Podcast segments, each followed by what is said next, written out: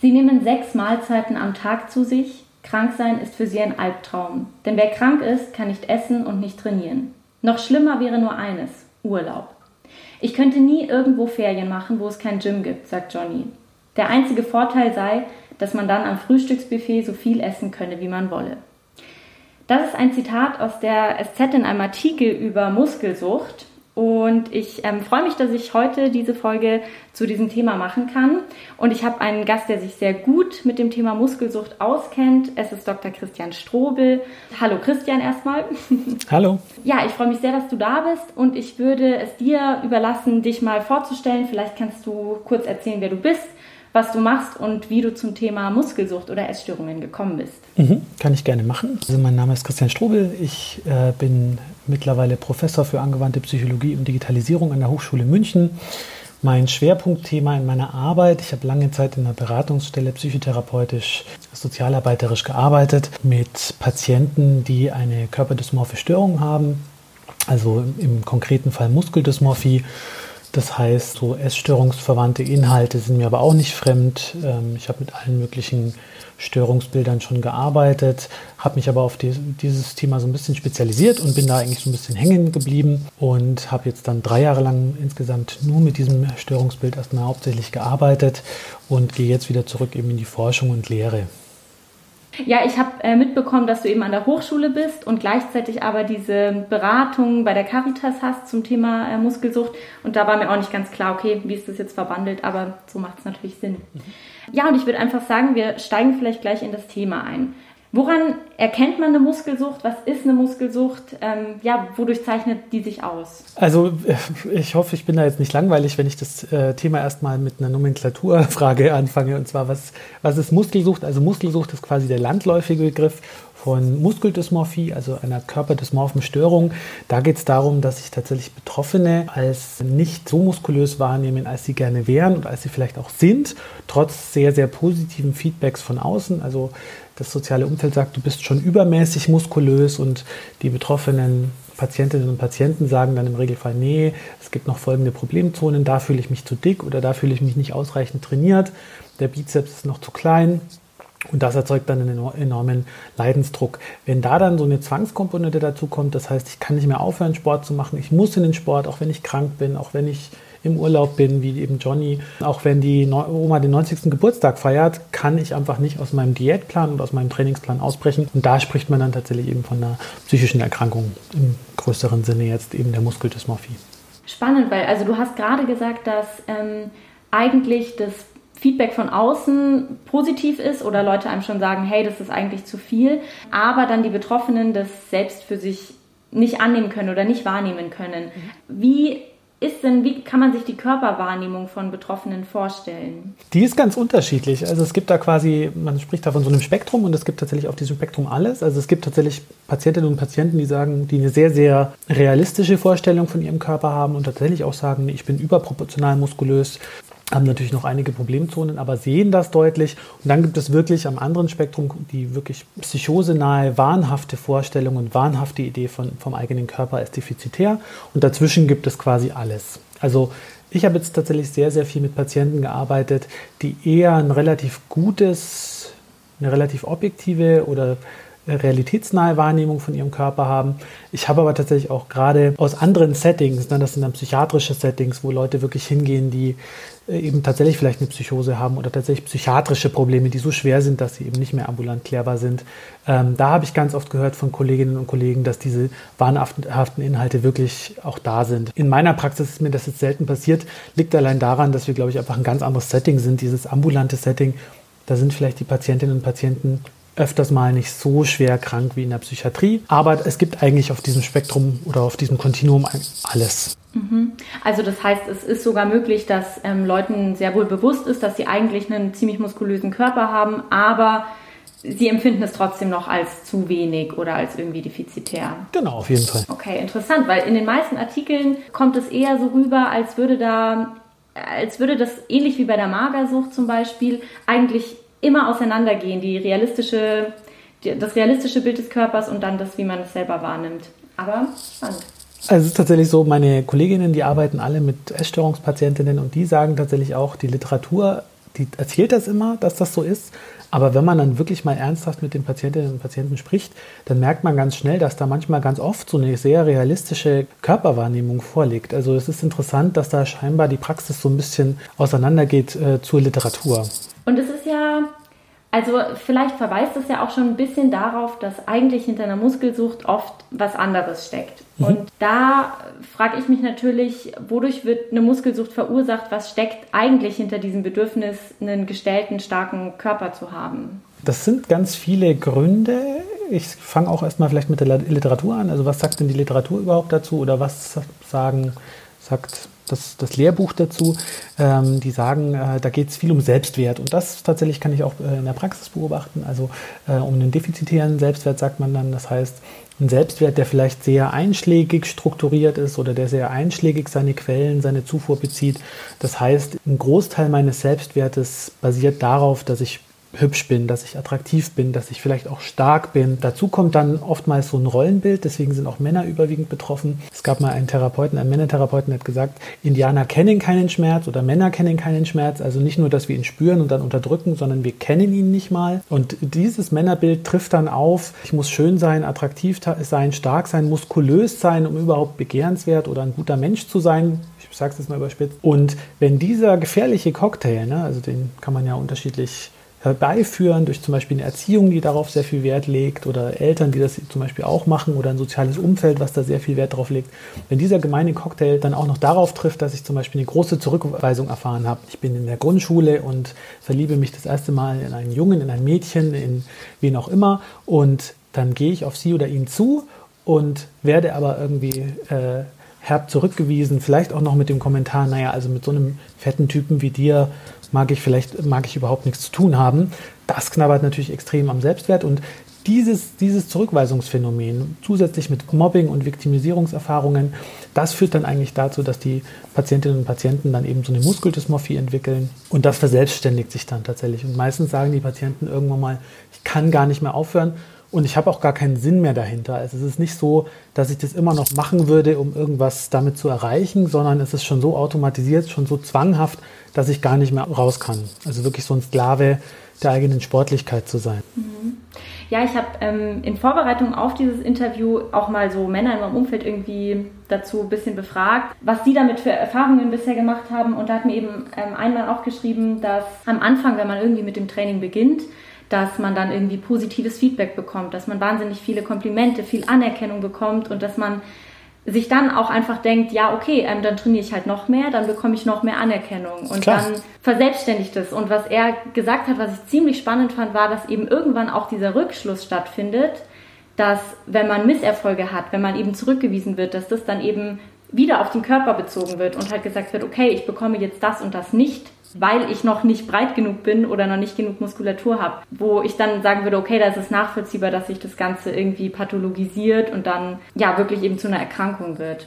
Also da, da spricht man eben von so einer Einengung, also die Einengung auf ein bestimmtes Problem und das ist ja, ob ich jetzt quasi ein Angstpatient bin oder ein depressiver Patient, da findet ja ganz, ganz oft so eine Einengung, so eine Eingefahrenheit statt. Und in der Psychotherapie geht es dann natürlich darum, eben sowas zum Beispiel auch aufzubrechen und zu sagen, es geht nicht mehr nur um den Körper, sondern was macht dich denn noch aus? Also das äh, stimmt total. Was, also es ist so interessant, die Dynamik zu sehen, dass sich das so verselbstständigt und so einengt.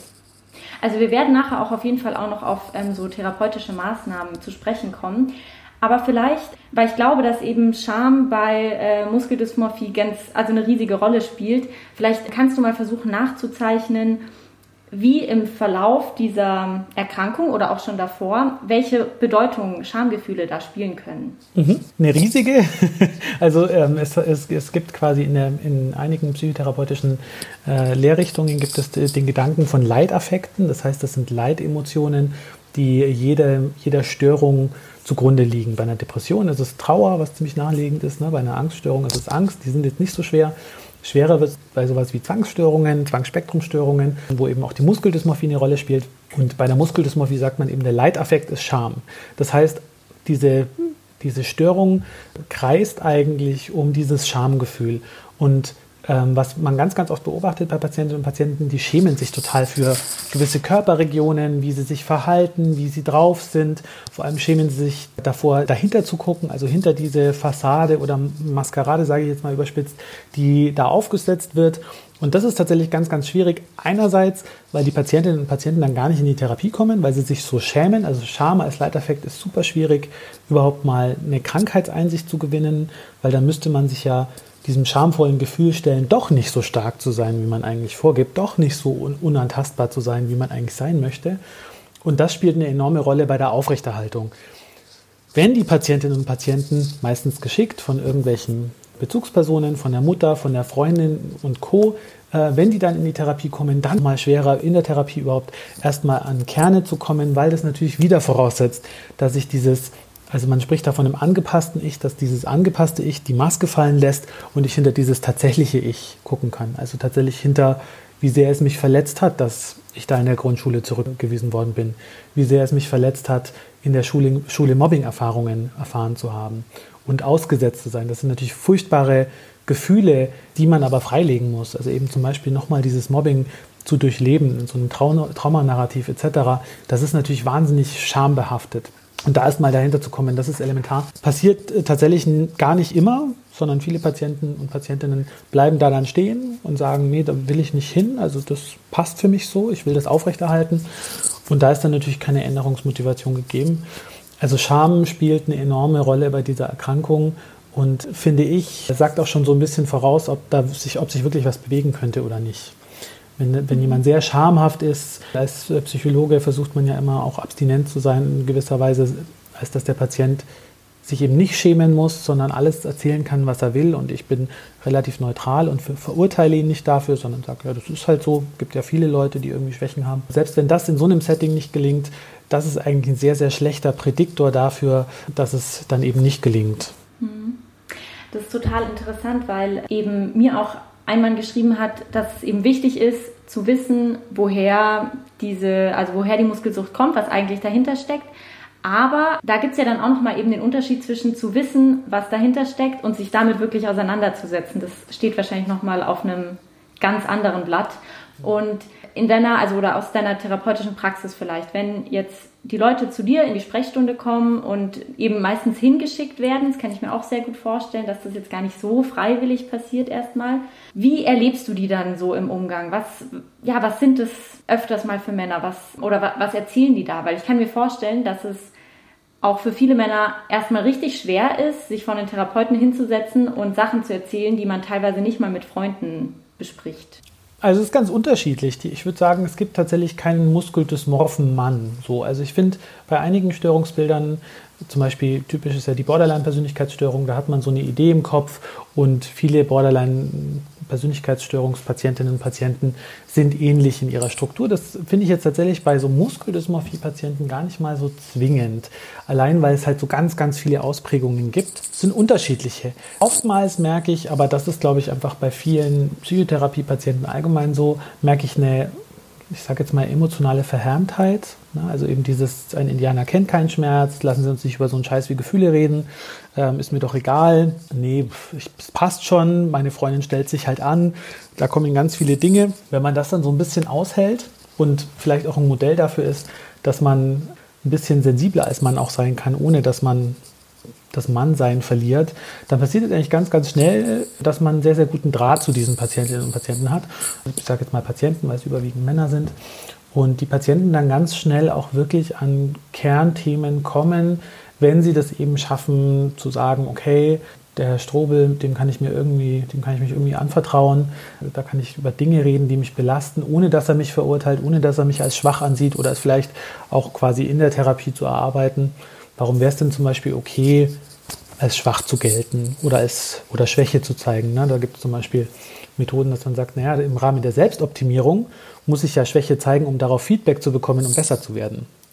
Und solche Sachen kann man dann machen, um so ein bisschen quasi die Beziehung aufzutauen. Aber tatsächlich erlebe ich häufig in der Beziehungsgestaltung, sagt man quasi in der Beziehungsgestaltung, sehe ich häufig, dass die Patientinnen und Patienten sehr verhärmt sind, sehr hart, sehr über sich drüber gehen, auch trainieren, wenn sie krank sind, Sportverletzungen haben, dadurch, dass sie ständig über ihre Grenzen drüber gehen. Also das sind äh, sicher gute, also gute Mitarbeiter wären das, denke ich mir immer, weil die arbeiten sich quasi zu Tode und das wäre okay. Also so, so, so würde ich jetzt mal einschätzen, sind viele, die dann in die Beratung kommen.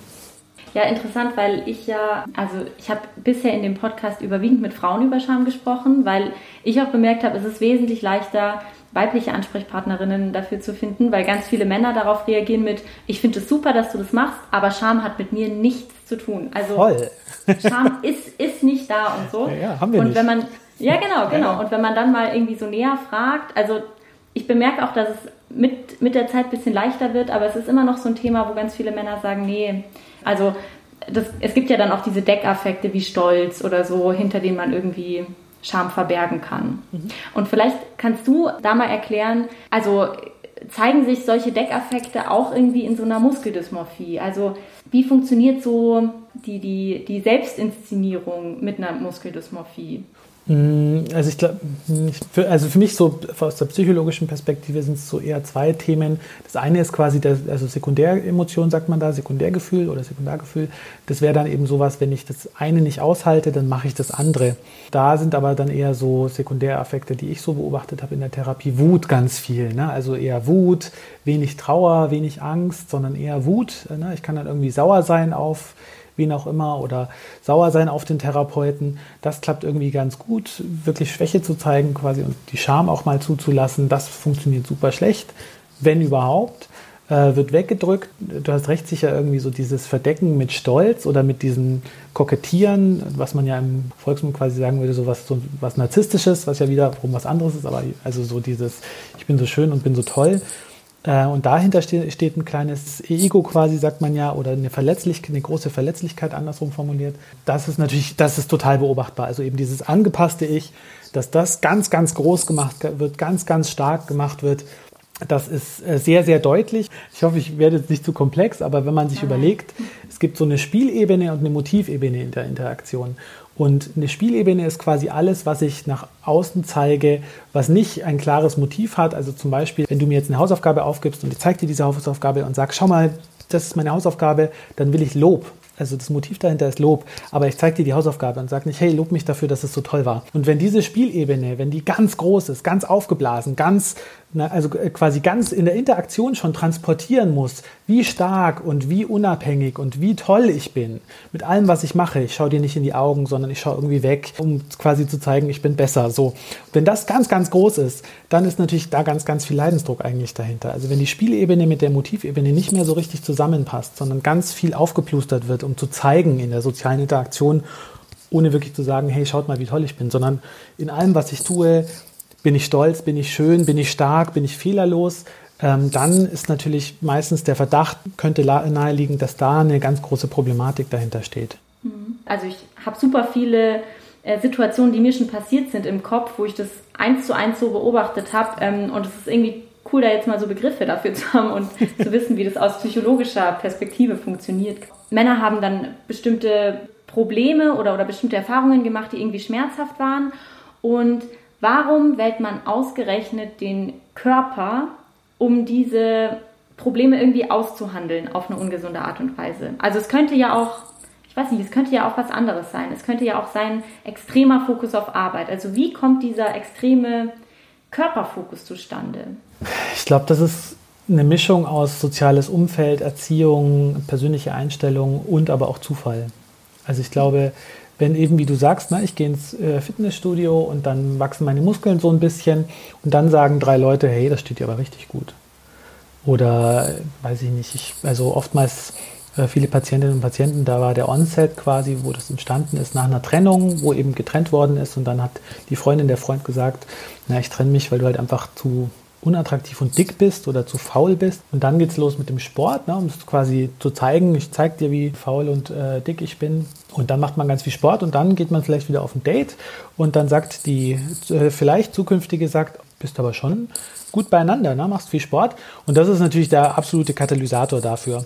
Ich kann mir auch gut vorstellen, dass jemand anders, der da vielleicht eher einen Fokus dann auf die Arbeit legt, weil es eben nicht um das Thema in der Beziehung ging oder beim Schlussmachen ging, dass der eher sagt, ja, dann rette ich mich halt quasi in 80 Stunden Arbeit und kriege vielleicht dafür gutes Feedback und hat dann Burnout. Ich glaube, wo sich quasi diese Erkrankung ihren Weg sucht, ist so ein bisschen dahingestellt. Ich glaube, was es schon gibt, sind so Prädispositionen, das heißt so Tendenzen. Und ich glaube, jeder von uns hat das, sonst wäre es ja auch langweilig, wenn wir alle quasi Nullpunkt an Persönlichkeitsakzentuierung werden, sondern jeder hat so sein Thema. Der eine ist ein bisschen ängstlicher, der andere ist ein bisschen zwanghafter, der dritte ist ein bisschen depressiver. Und das ist schon völlig okay, weil es macht das ist quasi das Salz in der Suppe und würzt so ein bisschen. Ich liebe zum Beispiel Zwangspatienten und kann total gut mit denen. Es gibt Leute, die können das gar nicht, weil ich halt wahrscheinlich eine komplementäre Persönlichkeit dazu habe. Aber meine komplementäre Persönlichkeit würde sich halt vielleicht auch nicht eben eine Zwangserkrankung suchen, sondern ich würde mir wahrscheinlich eine Angsterkrankung suchen, wenn ich jetzt so auf mich gucken würde, wenn ich Probleme hätte, dann würde ich mich eher so in eine Hypochondrie stürzen oder was auch immer. Ich bin da nicht so nah an den Zwangserkrankungen dran. Ich glaube, wenn ich die Tendenz aber habe und vielleicht auch einfach jemand bin, der gerne Struktur und Ordnung im Leben hat und dann kommt auch noch eine schwierige Phase in meinem Leben, dann könnte ich mir vorstellen, tendiere ich eher in Richtung Anorexie, aber auch Sport- und Muskelsucht eben in der Zwangsstörung.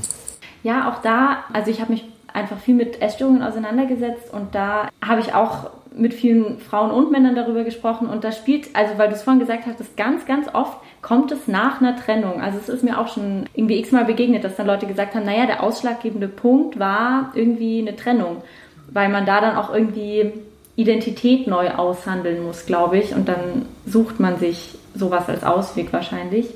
Würdest du sagen, dass so Begehren und Attraktivität in der, ähm, also in deiner, in den Erfahrungen, die du bisher mit Männern da gemacht hast, dass das eine sehr große Rolle spielt oder wie sprechen die darüber, wie berichten die davon?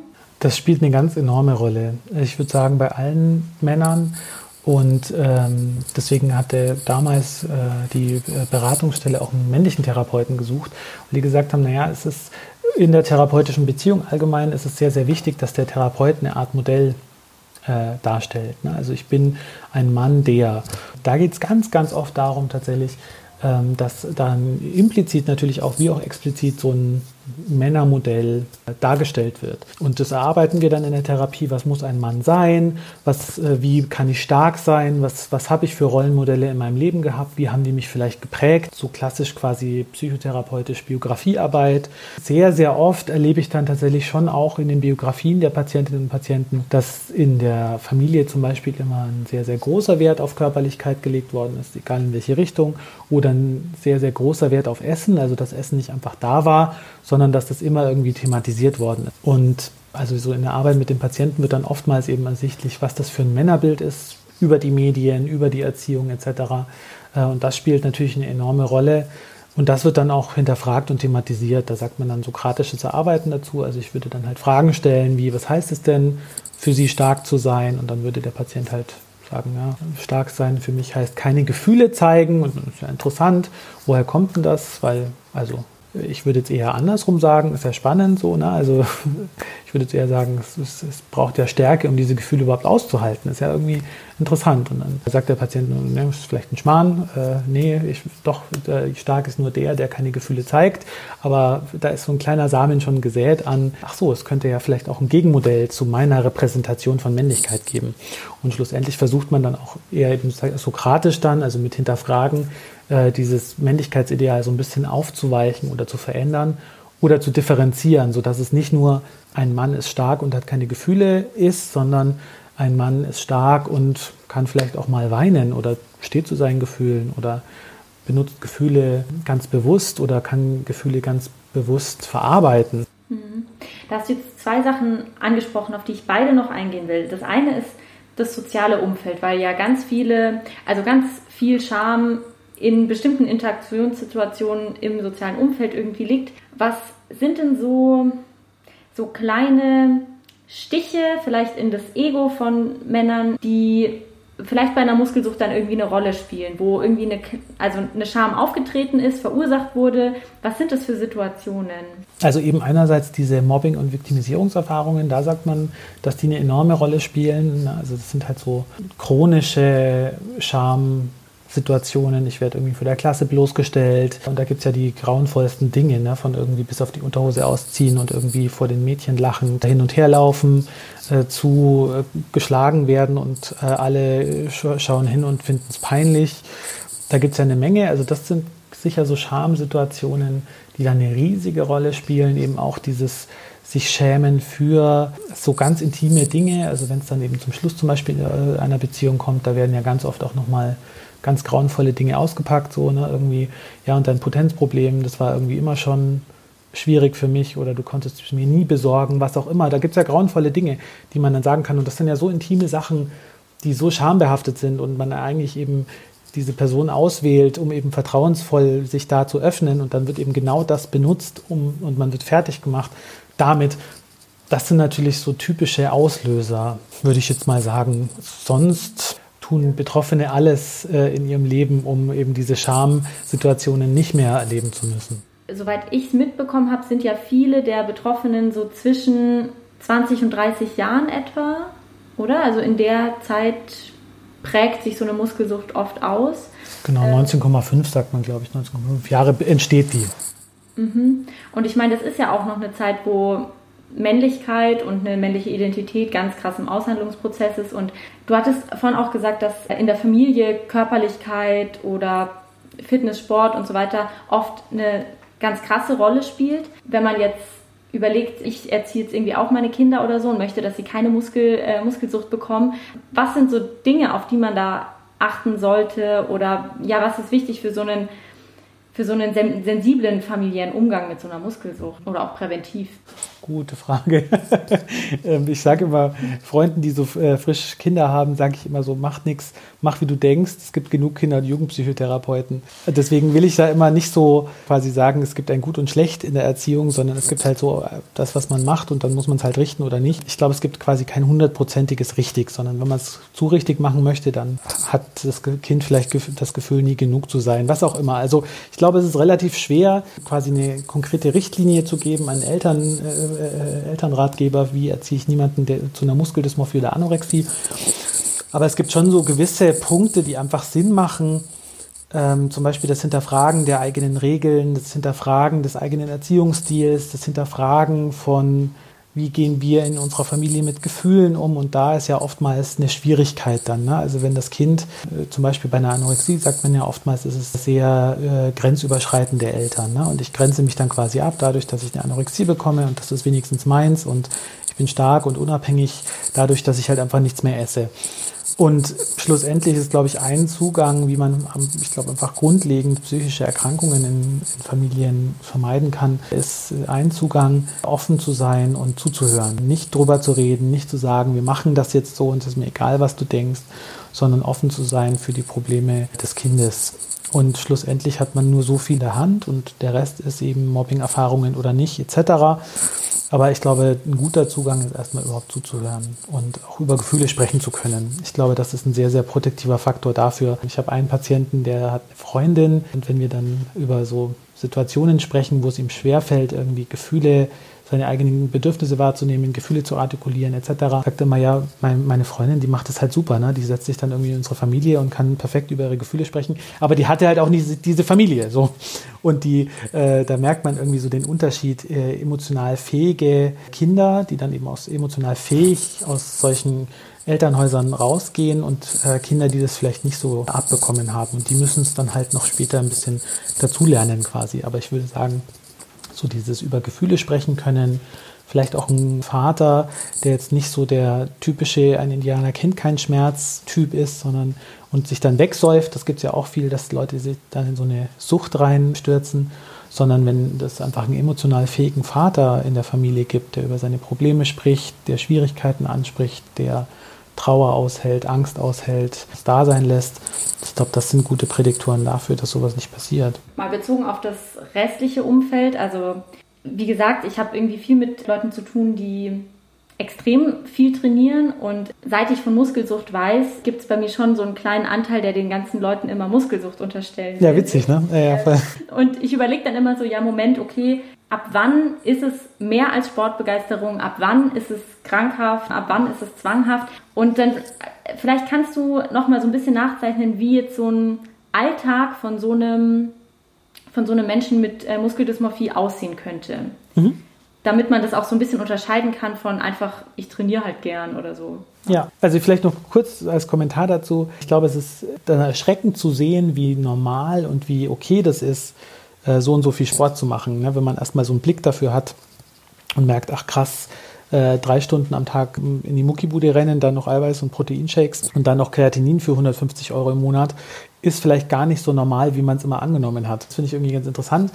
Äh, schlussendlich quasi, ich sage den Patienten auch immer, das, aber vielleicht ist das auch so quasi ein bisschen meine therapeutische Masche, aber ich sage immer so, naja, Störung kommt von Stören. Wenn sie es nicht stört, dann ist es keine Störung. Also dann brauchen wir hier nicht reden. Ich glaube schon eben, erstmal muss ein Leidensdruck da sein. Also spürt der Patient oder spürt die Person wirklich einen Leidensdruck oder geht es ihm oder ihr super damit, sechsmal die Woche Sport zu machen? Ist ja auch die Frage, Leistungssport, kann das überhaupt ohne psychische Erkrankung funktionieren? Weil da, die müssen ja mindestens sieben, acht, neun, zehn, elf, zwölf Mal die Woche Sport machen, je nachdem, wo ich bin, was ich mache. Muss man sich, glaube ich, immer fragen, gibt es einen Leidensdruck? Da, da, daraus, davon beginne ich quasi und sage, es gibt einen Leidensdruck, okay. Und dann nochmal zu gucken, wie ist denn überhaupt der Tagesablauf, wie viel oder wenig trainiere ich, esse ich. Ähm, und so ein typischer Tagesablauf, also ich kann jetzt nur zum Beispiel von einem 16-jährigen Patienten von mir sprechen, geht halt in die Schule, kommt nach Hause, isst ganz kurz ein Mittagessen, natürlich nur gesund und sehr extrem ausgewogen, keine Schokolade, nichts Ungesundes, nicht so viel Kohlenhydrate, weil sonst kann er keinen Sport mehr machen. Der will in den Leistungskader. Und dann wird erstmal so, also Hausaufgaben gemacht. Natürlich, ich bin der perfekte Junge, der zusätzlich auch noch die Eins in der Schule äh, mit nach Hause bringt. Und nach Hausaufgaben und allen meinen Verpflichtungen geht es erstmal so drei bis vier Stunden Sport machen. Und dann kommt der Junge meistens so zwischen acht und zehn nach Hause, hat dann sagt er keine Zeit mehr fürs Abendessen und geht dann ins Bett. Hat dann zusätzlich dazu noch so Nahrungsergänzungsmittel, so Proteinshakes und das ganze Zeug auch natürlich zu sich genommen.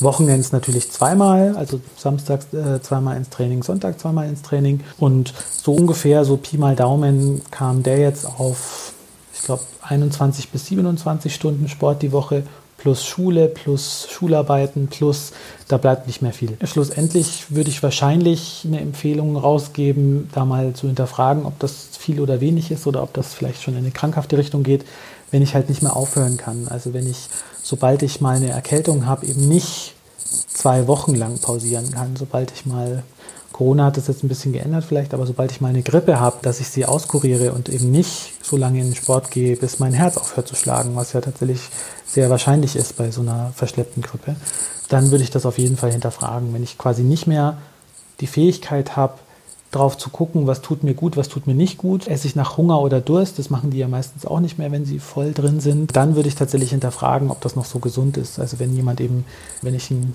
Date mit jemandem habe und die äh, Person ist dann irgendwie nur Hähnchen und Reis schnell draußen und kommt dann wieder rein, um weiter an seinem Leitungswasser zu trinken, dann würde ich mir ernsthaft Sorgen machen. Also wenn das normale Leben eingeschränkt ist dadurch. Auch interessant, dass der 16-Jährige jetzt eigentlich gar nicht, also zumindest wie es klingt, jetzt gar nicht so krass viel isst, weil was ich so recherchiert habe, geht es ja da schon auch ganz krass um Kalorienaufnahme, also natürlich überwiegend über Protein, aber so diese 5000, 6000 Kalorien am Tag zu sich zu nehmen, da müsste man ja eigentlich den kompletten Tag essen, damit man das überhaupt irgendwie schafft. Mhm. Und interessant, dass es dann auch Patienten gibt, wo das jetzt vielleicht gar nicht so krass der Fall ist. Oder macht er das alles über Eiweißshakes? Mhm.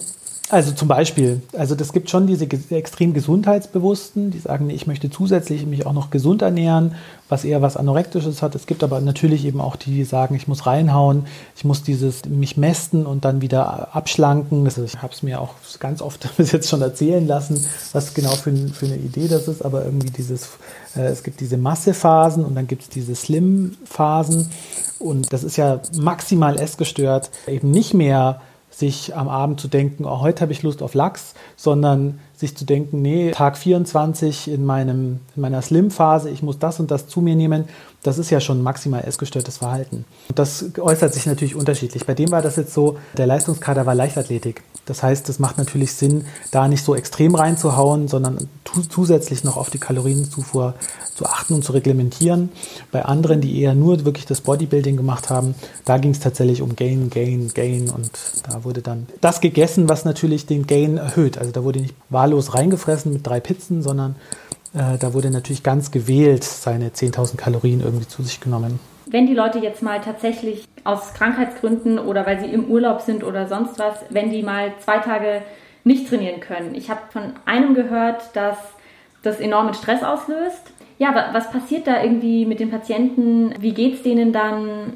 Was passiert da auf, auf emotionaler Ebene vor allem, wenn sie einfach mal nicht trainieren können? Die kommen ganz schön in Anspannung. Also die meisten, die dann kommen und sagen, ich will was ändern, da fängt es tatsächlich auch an mit, naja, wie können wir jetzt das Sportverhalten reduzieren? Das ist dann einmal die Woche weniger Sport oder mal sechs Stunden weniger Sport. Da sucht man sich quasi eine Maßeinheit raus und sagt, okay, wir machen jetzt mal keinen Sport und dann besprechen wir es beim nächsten Mal, wie es gelaufen ist. Ganz oft ist es dann tatsächlich so wie bei so einer klassischen Anorexie, die kommen dann in eine enorme Anspannung und um diese Anspannung zu reduzieren, machen sie halt so Kompensationsverhalten, also trainieren dann halt doppelt so hart beim nächsten Mal oder wann auch immer. Ähm, und diese Anspannung, die ist wirklich zu beobachten, die ist ganz enorm. Also das ist wirklich unaushaltbar. Wenn man die jetzt zwingen würde, keinen Sport zu machen, das würde nicht gehen. Auch da gibt es natürlich wieder Abstufungen. Es gibt Patienten, die sind noch nicht so tief drin und sagen, alles klar, lasse ich mich drauf ein, geht schon. Und es gibt Patienten, die sagen, auf keinen Fall, also ich könnte das nicht, die auch so einen Widerstand haben. Und da gibt es dann natürlich auch einige Techniken, die man irgendwie anwenden könnte, um da vielleicht was zu bewirken, aber das ist eine enorme Anspannung. Ich würde sagen, eher eine Angst. Ich habe Angst zuzunehmen, ich habe Angst, dass sich mein Körper verändert. Eher sowas, was dann da zum Vorschein kommt, als ein anderer Affekt irgendwie. Ja, und ich kann mir eben vorstellen, dass dann in dieser verzerrten Körperwahrnehmung auch sofort das Resultat von zwei Tage nicht trainiert sofort sichtbar ist und man irgendwas sieht, was da potenziell gar nicht da ist. Ja, ja. Solange, solange der Bizeps gemessen bis zwei Millimeter fehlen. Mhm, ja. Es kam auch immer wieder raus, dass bei vielen Leuten es eine große Rolle spielt, dass sie sich mit Freunden oder anderen Männern irgendwie vergleichen. Welche Rolle würdest du sagen, spielen so Idealbilder einerseits vielleicht im sozialen Umfeld, aber auch auf Social Media oder so, vor allem in den letzten Jahren bei so einer, bei der Entstehung von Muskelsucht? Mhm. Es gab mal, ich will jetzt keinen, keinen Hass dafür kassieren, so meine ich es quasi nicht, aber es äh, gab mal jemanden, der hat gesagt, das ist die späte Rache der Essstörungen bei Frauen. Das, was jetzt bei den Frauen passiert, passiert jetzt gerade bei den Männern. Und ich finde, das stimmt. Also es gab in den 90ern, gab es plötzlich überall diese Heroin-Chic-Models und jeder hat das als Ideal angesehen. Und man hat gar nicht gemerkt, so ganz subtil wie in allen möglichen Frauenzeitungen die Models ausgetauscht worden sind, dass sie noch dünner und noch dünner und noch dünner werden, bis es quasi der Konsens war, so extrem schlank zu sein, das ist das Ideal. Und ich habe vor ein paar Monaten jetzt schon äh, das fünfte Element angeguckt. Und ich weiß damals noch als Kind war Bruce Willis für mich so der, der größte, breiteste, muskulöseste Mann, den man sich vorstellen kann. Also ich hatte einen heiden Respekt vor dem und dachte mir, boah, aber krass, so ein muskulöser, sportlicher Mann. Ich habe mir die, dieses fünfte Element angeguckt und dachte mir, das ist jetzt überspitzt gesagt, aber ich dachte mir, was für ein Hemdpflegen.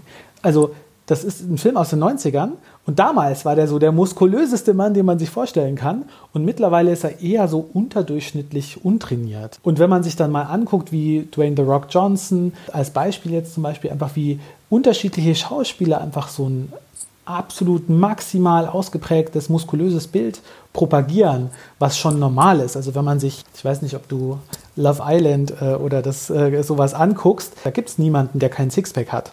Also das ist völlig normal. Also das ist das Mindeste, was du ha haben kannst, ist ein Sixpack und ein Bizeps, der so groß wie zwei Babyköpfe ist. Und alles, was dann oben drauf kommt, da ist es dann mehr muskulös. Aber ich glaube tatsächlich, dieses, dieses ganz subtile Austauschen mit Schönheitsidealen, das ist bei Männern schon längst passiert. Da gibt es tatsächlich auch eine sehr, sehr gute Studie von Beckhurst et al. aus dem Jahr 2016. Die haben äh, Kinderspielzeug angeguckt. Wenn man sich mal dieses männliche Kinderspielzeug anguckt, diese männlichen äh, Kinderpuppen, die sind enorm angestiegen an, an Muskelzuwachs. Und äh, das ist ganz interessant zu sehen, dass es in den letzten 30 Jahren passiert, wie muskulös die sind. Die sind so muskulös, dass sie mehrere Körper Teile brauchen, die aneinander geschraubt sind, weil man eins nicht mehr gießen konnte. Also, und das ist einfach beiläufig passiert. Und tatsächlich auch die Wahrnehmung bei Kindern äh, ändert sich. Also diese 6- bis äh, 12-Jährigen finden zu 100 Prozent den muskulösen besser als den nicht so muskulösen. Batman, Spider-Man, Hulk etc. Krass, die, die, Studie muss ich mir mal anschauen. Das äh, klingt ziemlich interessant. Jetzt vielleicht nochmal zu diesem therapeutischen Setting dazu, weil du hast ja am Anfang gesagt, es ist wahnsinnig schwierig, überhaupt an Gefühle oder auch Schamgefühle von Männern ranzukommen. Die haben ja oft auch selbst einfach nicht so den Zugang dazu, wissen gar nicht so richtig, wie darüber sprechen und so. Wenn jetzt ich irgendwie mit Leuten in meinem Umfeld darüber sprechen möchte oder ihnen vielleicht helfen möchte, dass ihre Körperwahrnehmung ein bisschen realistischer wird oder dass sie sich nicht so einen Stress darum machen, kann man da überhaupt was machen? Als jetzt so Nicht-Therapeutin, kann man da irgendwie Rücksicht drauf nehmen? Also ich glaube, das, was man immer machen kann, ist es anzusprechen. Also das heißt auch bei den Essstörungen, weggucken ist das Falscheste quasi, was man machen kann. Akzeptieren, tolerieren, äh, nicht ansprechen, sondern tatsächlich, also ich zitiere eine Essstörungspatientin, die meinte, ich will, dass mein Inneres wie mein Äußeres aussieht oder eben halt andersrum. Wenn man vielleicht jetzt so ein bisschen weiter psychologisiert, könnte man sich ja überlegen, hä, aber der zeigt doch, also der will doch offensichtlich damit was ausdrücken. Na, also diese Spielebene, die ist so enorm. Der will ja offen, offensichtlich in, in Kontakt kommen durch sein Äußeres. Der will es ja nicht einfach so machen, sondern der will ja irgendwie spezifisch aussehen, einen Eindruck machen, sodass man entsprechend reagiert. Und schlussendlich ist es ja, also deswegen will ich da quasi Leute ermutigen, schlussendlich ist es ja quasi auch sinnvoll, da dann wirklich auch was zu sagen und zu sagen, hey, ich mache mir irgendwie Sorgen um dich, ist alles okay.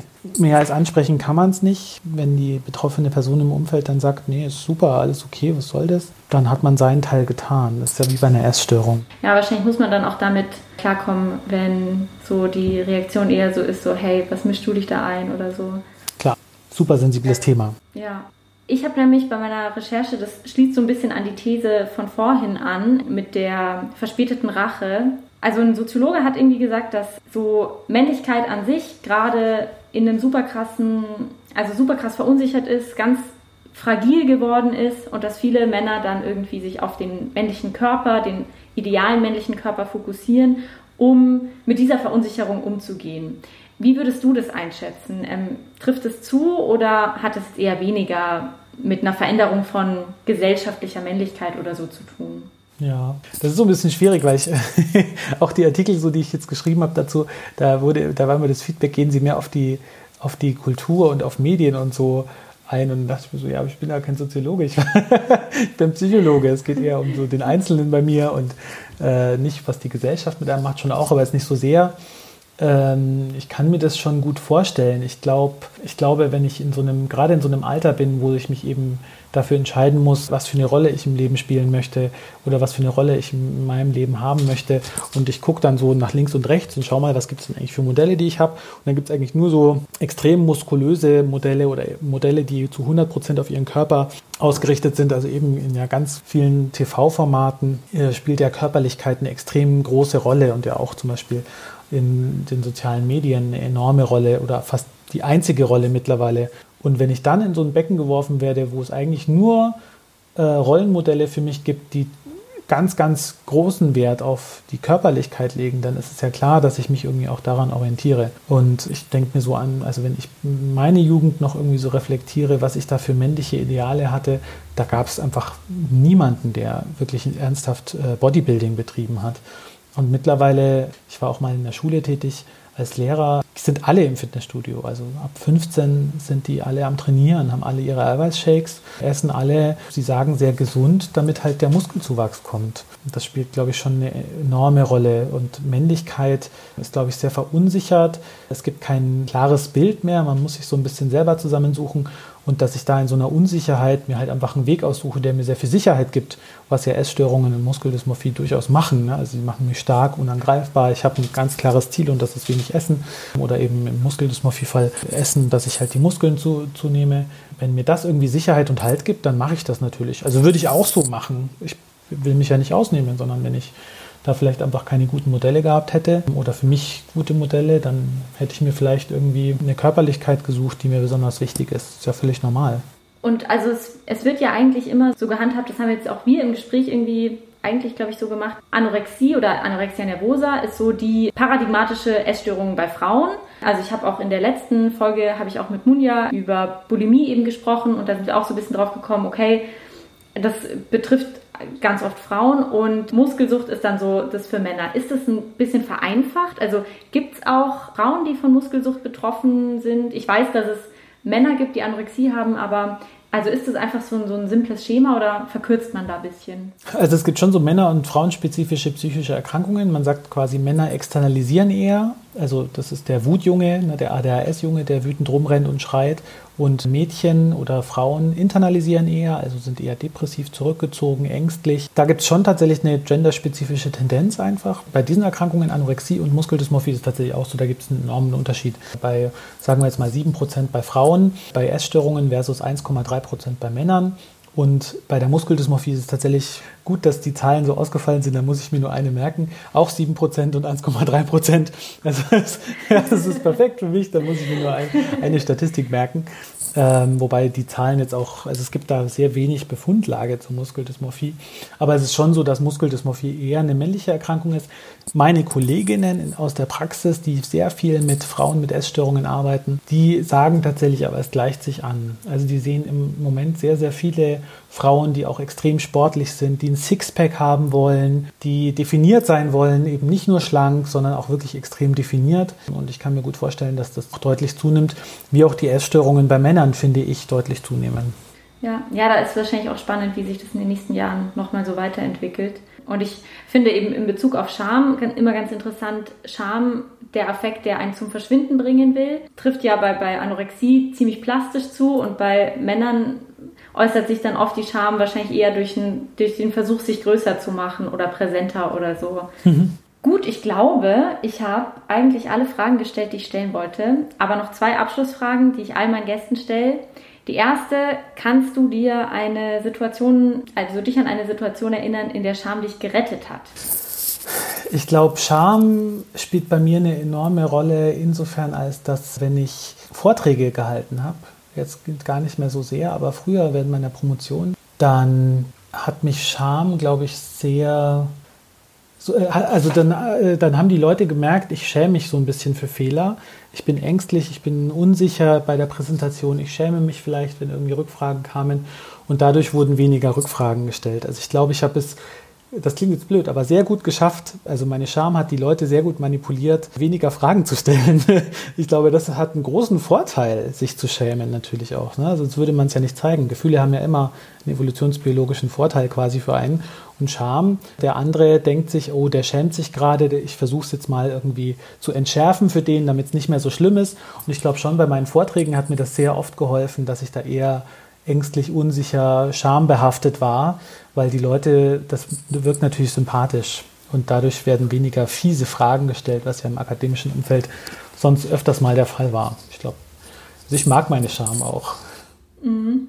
Ich kenne die Situation genau und ähm, das ist auch, also das ist was, wo ich direkt unterschreiben würde. Das macht ähm, tatsächlich Sinn und das Scham tatsächlich ein sehr wichtiges Schutzschild, denke ich. Und die letzte Frage, über was für Schamthemen würdest du gerne noch mehr erfahren? Also ich glaube, was für mich, was ich sehr interessant finde, wäre, wie Scham sich in intimen Beziehungen verändert. Also wenn ich jetzt einen Freund, eine Freundin habe, inwieweit sich da Scham verändert, inwieweit Scham trotzdem noch in der Beziehung eine Rolle spielt. Also ob es eben wie, wie mit schambehafteten Themen in engen Beziehungen, also in fester Freund, feste Freundin, Mann, Frau, wie damit umgegangen wird, in Ehen, in äh, ob sich das irgendwie entwickelt, wie das ist, wenn man das erste Mal, also wenn man blöd gesagt dieses erste Mal voreinander auf die Toilette gehen oder furzen.